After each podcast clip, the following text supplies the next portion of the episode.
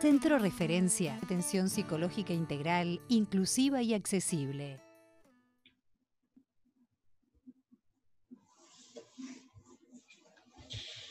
Antes que nada, vamos a contarles un poquito de qué vamos a estar hablando.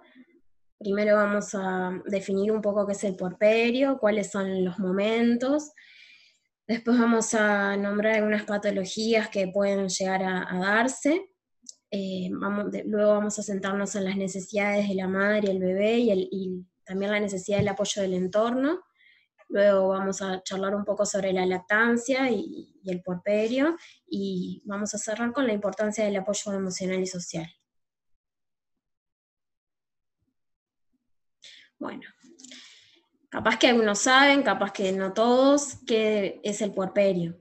Nosotras, como psicólogas, tenemos una perspectiva que lo que busca es transmitir que es un periodo que comienza con el, con el final del, alumbramiento, con el parto, pero que no hay un, límite de, finalización.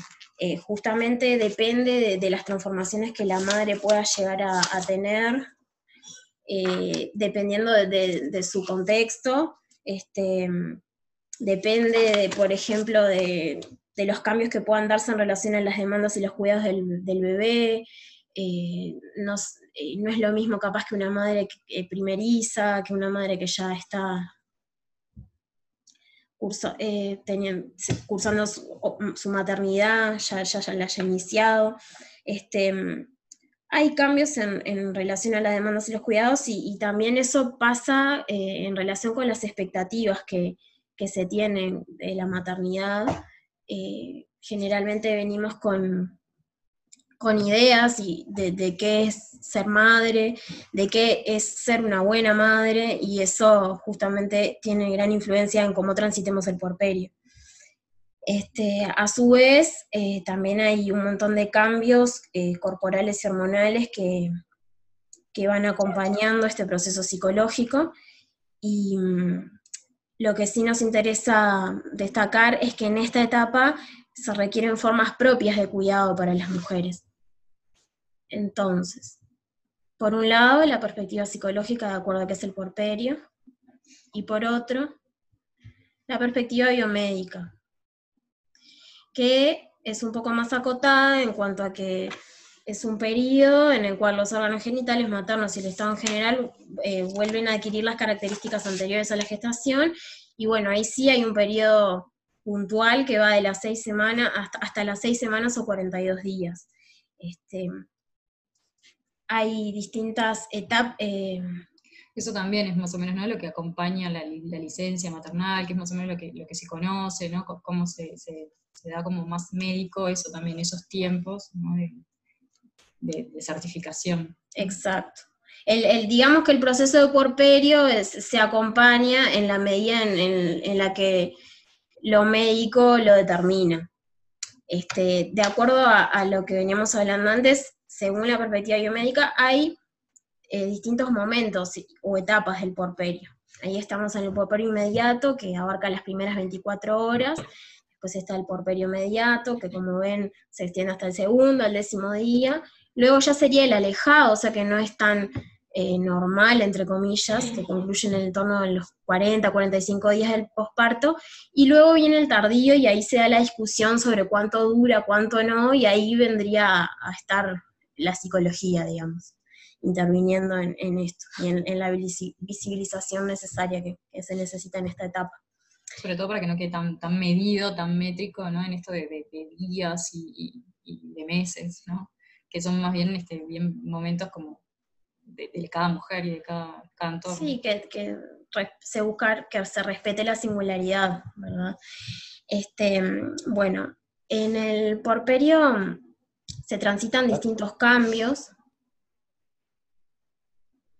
Em, a nivel físico, ya de, entrada tenemos o una cesárea o una episiotomía posiblemente, o sea que es algo que impacta en el cuerpo de la mujer y que de eso nos tenemos que recuperar. Ya de por sí cualquier intervención es de cierta forma traumática y bueno, hay que vivirla con, ya con el bebé, cuidando, teniendo lo que cuidar y también adaptándose a un, a un nuevo rol o a cambios de rutina, por ejemplo.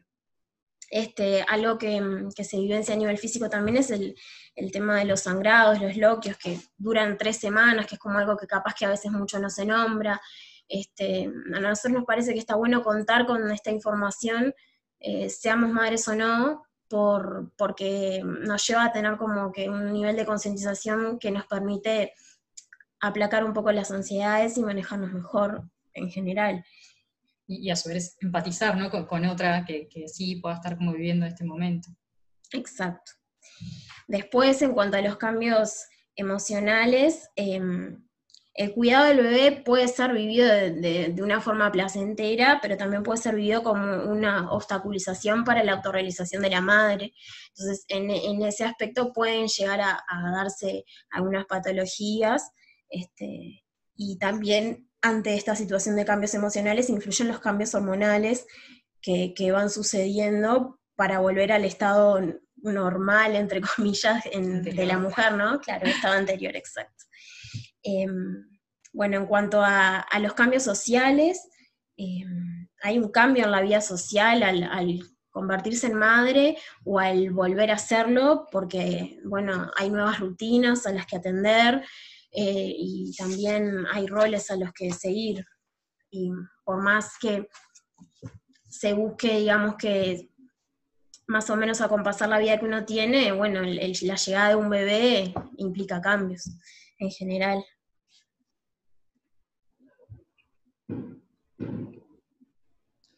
Bueno, también en esto, ¿no? que, que nosotras marcábamos en, los cambios que se silencian, a, diferencia de los físicos, eh, porque nada, la, panza ¿no? es algo que, es visible, que, se ve cuando ya no está, cuando ya deja de ser eso como más físico, pero hay un montón de otros cambios que se dan también a veces de forma como muy abrupta, ¿no? y, cuesta como, como ir acompañando este, todo ese proceso. Eh, durante los nueve meses nos vamos como gestando también como, como algo más psíquico, ¿no? Este, la preparación. Y luego cuando se presenta, ¿no? cuando ya se da el, el, parto, también cuesta como, como, ir de a poco, poco a poco, este, acomodándonos a todos esos cambios y, a la llegada del nuevo bebé.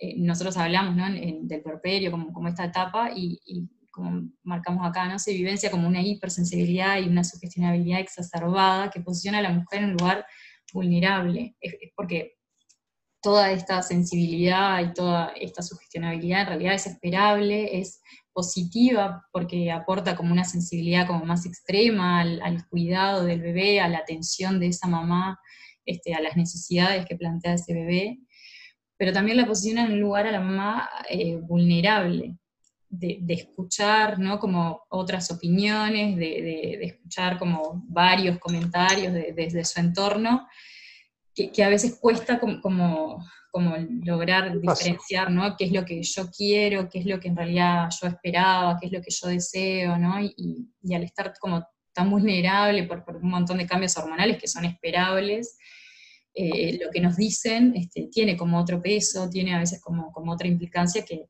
cuesta, ¿no? Este, ir como, como a veces sorteando qué es lo que yo en realidad sí puedo confiar y puedo hacer lo que yo decido, ¿no? O puedo escuchar a ver cómo, cómo va como el entorno ahí. Entonces creo que ahí sí se da como un montón de, cambios que quedan como más silenciados para, para la mamá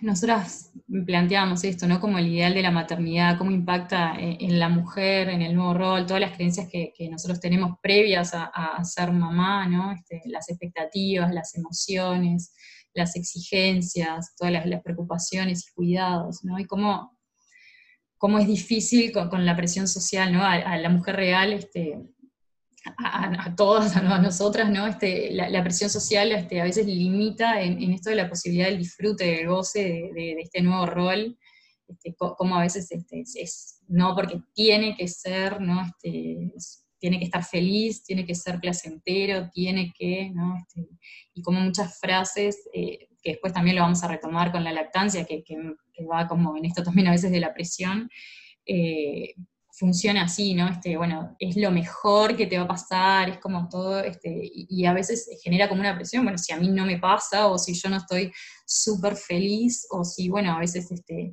cuento con esta ambivalencia, que es lo más esperable, ¿no? Que, que nosotros tengamos momentos de disfrute este extremo y otros momentos en los que, no sé, hay tremendo sol y no puedo salir, o, quería hacer esto pero no lo puedo hacer, y eso no quiere decir que no lo adore, que, que no quiera a alguien, sino de que este, e, es lo esperable, ¿no? Tener como esos momentos. Y es como cualquier aspecto de la vida, solo que está la carga de, como, de que como es tu hijo, eh, tiene que ser diferente, y en realidad justamente eso es lo que intentamos derribar un poco también con esta charla. Eh, son, son, situaciones esperables, pero también eh, situaciones que se dan en, en, general en la vida y que con la llegada de un hijo también van a suceder. Creo que lo, lo más este, sano es esto, de poder como hablarla, de poder hablar de, de, cómo fue el embarazo, de cómo fue el parto, de cómo es ¿no? cada momento, para, para, que también al hablar este, podamos como, ah, mira, ella también le pasó, guau, mira, también lo pudo vivir así, o bueno, cómo, cómo lo vamos como acomodando para, para verlo lo, lo normal, ¿no? Normalizar como esto. Nosotras planteamos, ¿no? El, cuidado del bebé puede ser vivido como un gran obstáculo en la autonomía y la autorrealización de la mujer, eh, pudiendo llevar a la depresión e interferir en la función maternante como en otros ámbitos de progreso que son importantes para la vida cotidiana. Con eso no sacamos en realidad los momentos súper gratificantes que tiene la maternidad, sino de que estas cosas también pasan, ¿no? Y que también son esperables y que pueden pasar. Nosotras nos vamos a enfocar más que nada en, como en, esto, que, en estos momentos o atravesar como estas patologías, porque nada, también está bueno hablarlo y, mostrar que, pasa y que existe y que en realidad pasan a, muchas personas y que luego se, se va como, como atravesando y superando. Creemos que es necesario desmitificarlo, por eso en realidad nos parece importante poder difundirlo eh, por difundir las no tan buenas, porque bueno, las buenas generalmente están asociadas a la maternidad eh, naturalmente, por así decirlo. está bien, pero... Claro, pero nos parece que, está bueno tomar conocimiento en general para que también no nos agarre tan desprevenidos.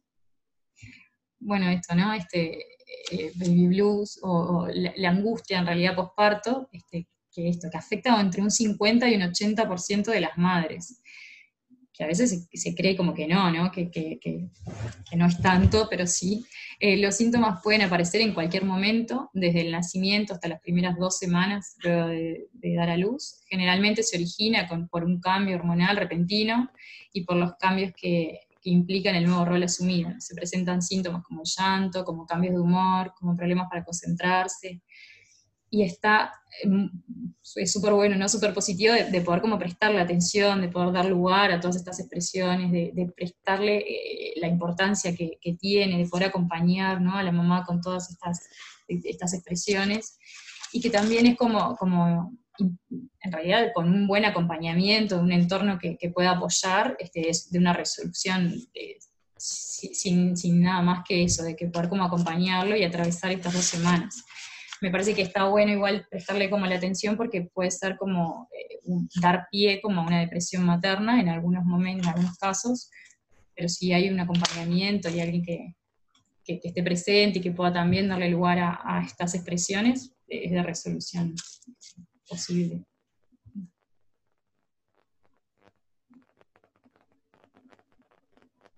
Y bueno, hablaba esto de la depresión materna, ¿no? que corresponde a un trastorno que, que, aparece en las primeras semanas postparto. En realidad, luego de estas dos semanas que, que hablábamos de lo anterior del baby blues, se, se, caracteriza por intensos sentimientos de culpa en relación al hijo, la dificultad de disfrutarlo, junto a enormes esfuerzos llenos de vergüenza y desesperanza respecto a las funciones maternas. Y en esto, ¿no? de, de, vergüenza este, y de desesperanza por no tener la confianza, por no dar lugar eh, a a que lo logra, que esa mamá este lo va a poder eh, atravesar todo, todo ese, este nuevo rol.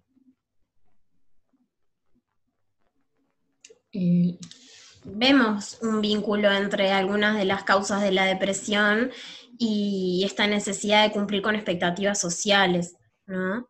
Este, por eso nos parece importante poderlo señalar.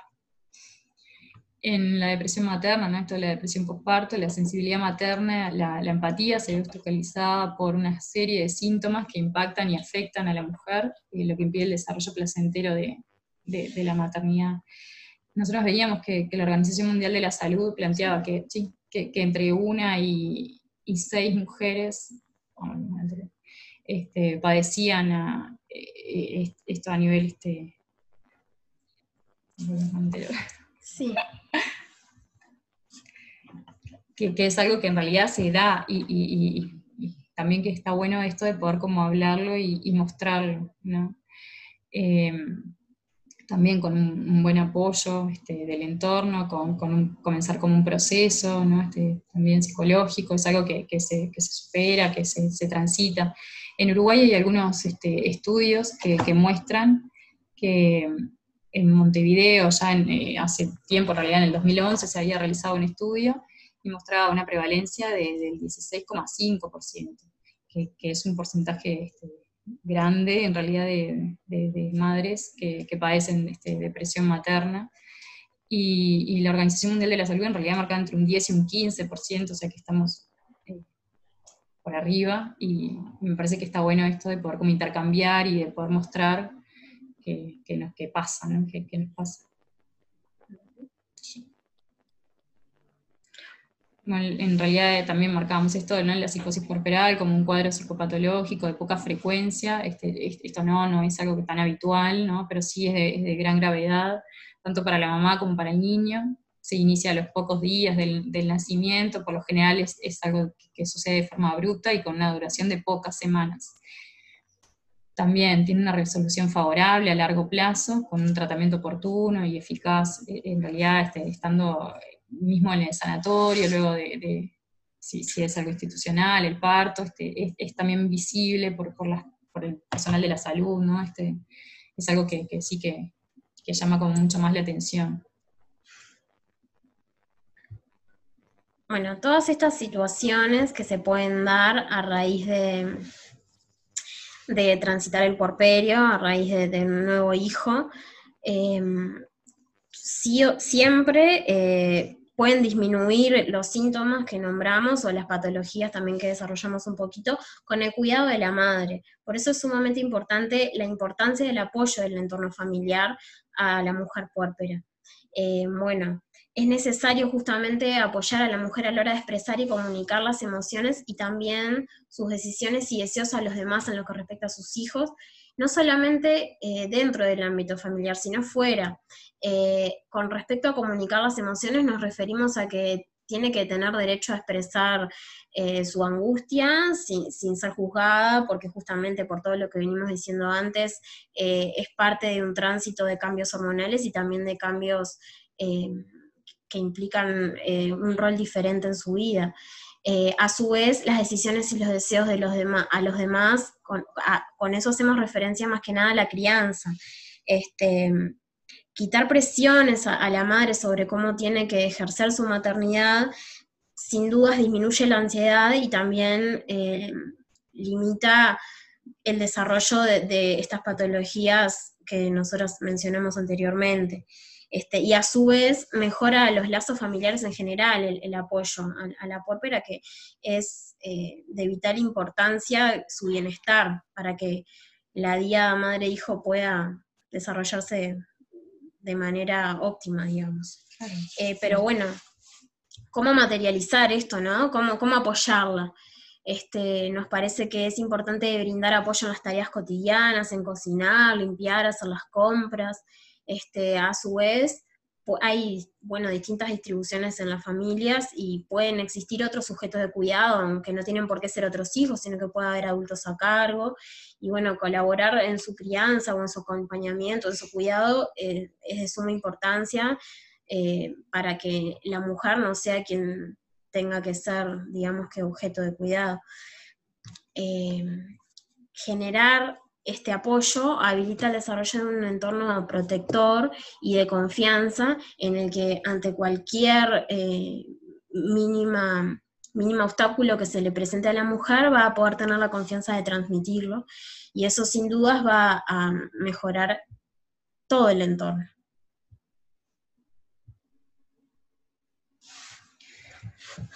Nosotros marcábamos esto en realidad, no las necesidades de madre-bebé, sino olvidar todo lo que veníamos diciendo del entorno, de, un papá, ¿no? Y también que, de otras parejas que, nosotros hablábamos, ¿no? De, que pueda como acompañar. Porque, ¿no? El bebé nacemos, este, nosotros todos, eh, eh, en un estado de una enorme vulnerabilidad, este, por lo que debemos este, como apegarnos a los cuidadores, ¿no? tanto como el bebé como, como la mamá tienen las necesidades de, sentir, ¿no? de sentir un otro, de sentir, de, ser cuidados, de ser contenidos, de, un sostén, ¿no? viene como en este nido más, más este, dentro de, la panza, más del útero, más de, tener también este, la, para la mamá también, ¿no? de poder como sostenerse uno al otro, de, poder como leerse, de, la seguridad, de, una alimentación, ¿no? somos súper vulnerables al, nacer y necesitamos de todo esto, y, para la mamá también, porque somos, uno, ¿no? Son, son uno cuando al nacer y, necesitamos de, todo esta, de todos estos cuidados como para sobrevivir. Ni que hablar de todo lo positivo que tiene este, el poder como marcar esta sincronía, el poder como en realidad ir como, como estando juntos este, en todo este proceso para, favorecer el apego, para favorecer en realidad toda la construcción de, este vínculo tan, tan importante.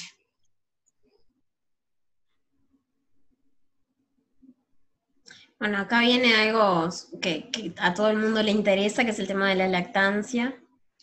Sí, nosotros pensábamos, incluso como que lo dábamos como por hecho ya este, al nombrar lactancia, pero buscamos esto ¿no? de, la Organización Mundial de la Salud.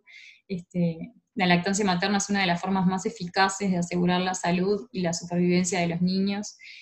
Eh, en realidad, en, esto de la organización y en, otras, este, en otros centros, en otras páginas que nosotros miramos, cómo, cómo, se le da este lugar y, lo importante que es a, nivel este, eh, social, económico, ¿no? toda la importancia que tiene para, para el desarrollo de, de la economía incluso del país.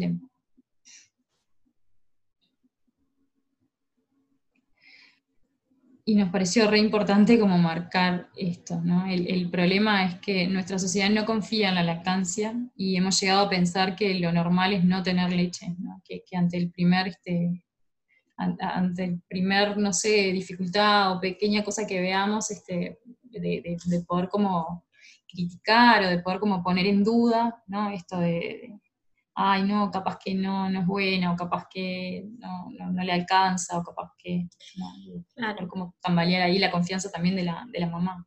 Eso en realidad radica en, el tema de que la, la, el amamantar es, es una acción aprendida, no es que nosotros nacemos sabiendo hacerlo. Y bueno, hablando un poco de esto de las creencias que, tienen el, hecho de ser madres, como que eso va a salir solo y no es así, es un proceso aprendido que muchas veces cuando no se da de manera inicial, de, manera fluida, hace que uno piense que es normal no tener leche.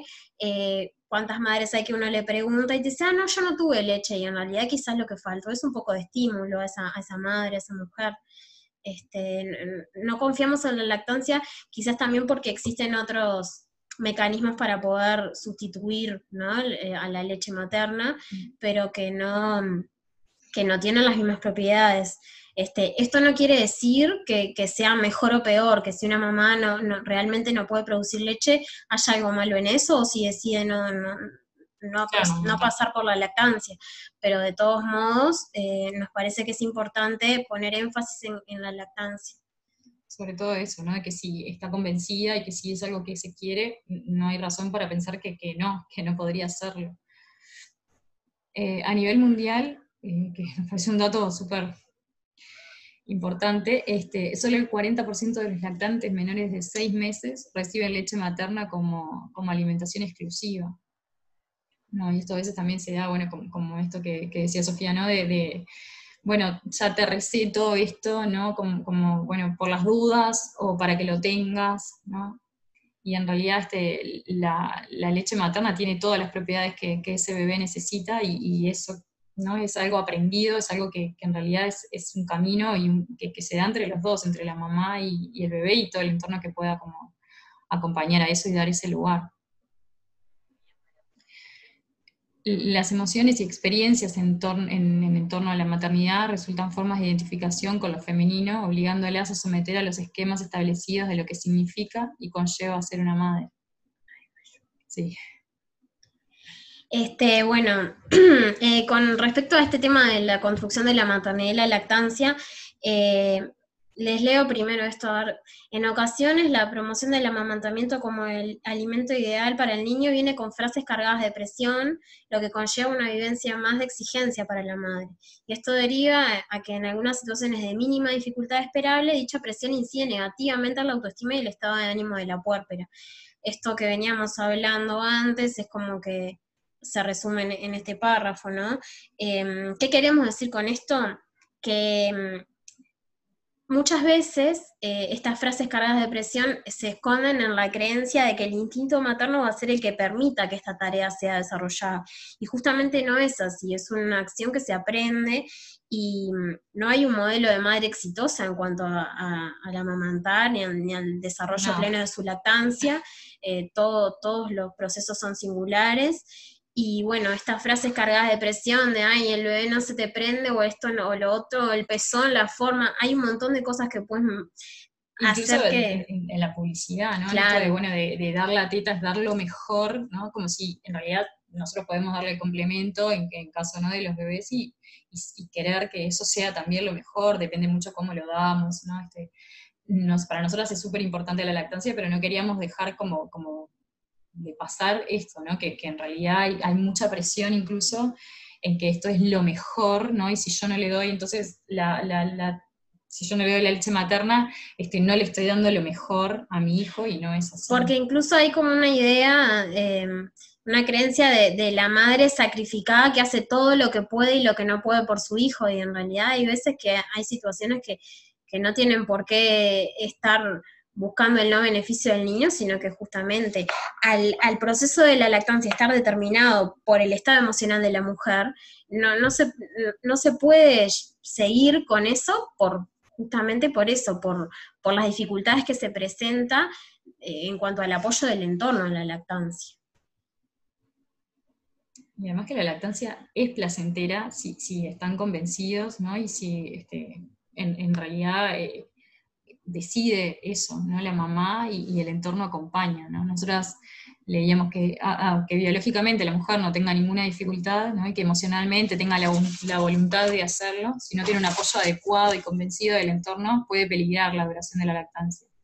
Lo, veíamos con algunos, eh, con algunos ejemplos de que, no sé, si el bebé llora, ¿no? Y la mamá le, dio la teta, eh, eh, no sé, es eso, ay, capaz que tiene hambre o capaz que no fue suficiente, y en realidad el bebé llora, pues llora porque tiene hambre, porque está sucio, porque tiene sueño, ¿no? Y es la mamá misma la que va a ir como leyendo todo eso, pero no es la primera opción que, debemos pensar, ¿no? Este, ¿no? ¿no? hay por qué pensar que en realidad es lo que tiene, es lo que, tiene hambre. Ah, el bebé está conociendo al mundo, está conociendo a su mamá, la mamá está conociendo a ese bebé, esa nueva vida que se está desarrollando, y bueno, justamente implica conocer de llantos y, de cualquier tipo de reacción que no necesariamente tienen que ver con la lactancia.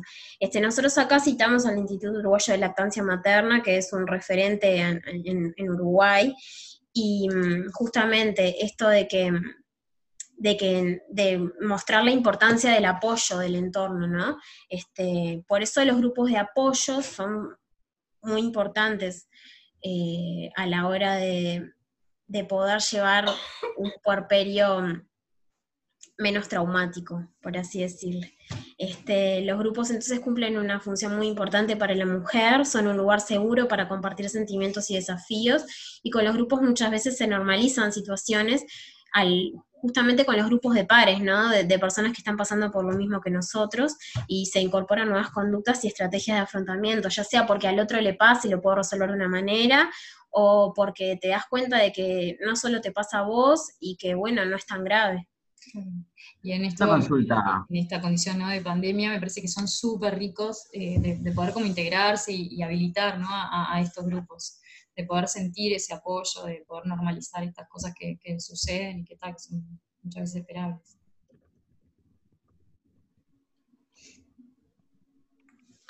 nada, con eso de la pandemia, en realidad, ¿no? En, esto, eh, también buscábamos que, para estos nuevos momentos, ¿no? La, Organización Mundial de la Salud también recomienda continuar con el amamantamiento en casos de, que de madres confirmadas como portadoras, extremando las medidas de higiene y de cuidado, pero que en realidad se puede continuar este, con la lactancia.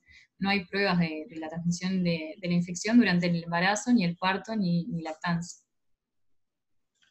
creo que esto de tener como la información también es poder para, poder posicionarnos y para poder decidir y elegir. Claro, justamente esto que veníamos hablando antes de que únicamente un 40% de, los niños son amamantados exclusivamente hasta los seis meses con leche materna, eh, como que se ve un poco con el tema del COVID capaz que amenazado, en el sentido de que se, se, cree, se tiene la creencia de que la lactancia como que puede contagiar, por eso nos parece importante eh, insistir en que no es así y que por, o sea, la Organización Mundial de la Salud recomienda justamente continuar amamantando en caso de que la mujer porte COVID. Entonces, después de todo esto que venimos charlando, eh, ¿cuál sería el enfoque psicológico ¿no? Eh, con el cuidado materno? Nosotros creemos que tiene que tener consideración de la mujer en su contexto y necesidades, este, creemos que hay que empoderar a la mujer en este nuevo rol de madre, eh, por más que no sea la primera vez que, ejerce ese rol de madre o que ya lo, venía ejerciendo, siempre es diferente, siempre se presentan eh, nuevas situaciones, por eso es necesario empoderar a la mujer en este rol y también quitarle culpa, ¿no? Acompañarla eh, en este proceso de tirar esas maternidades ideales y construir maternidades reales en las que continuamos siendo mujeres que se ven atravesadas por un montón de situaciones, pensando en ese contexto nuevamente. Y en herencias también, ¿no? que a veces se viene como, como trayendo. Cambiar justamente estas concepciones de maternidad no, nos lleva a vivir una maternidad eh, con nuestros hijos mucho mejor, pero también en, general en el contexto social. Por esto que decía Marisela antes, de, generar empatía con otras mujeres, con otras familias que están pasando por un proceso de, un integrante nuevo en la familia. Eh, y bueno, lo importante que es justamente las redes de apoyo durante todo este proceso. Y volviendo un poco también al, tema de los cambios emocionales, lo que se busca es habilitar espacios de intercambio y de escucha en los que se pueda expresar libremente cuál es la situación por la que se está pasando. Si estamos muy enojados, también está bien. Eh, es todo parte de acomodarnos a nuevas vivencias.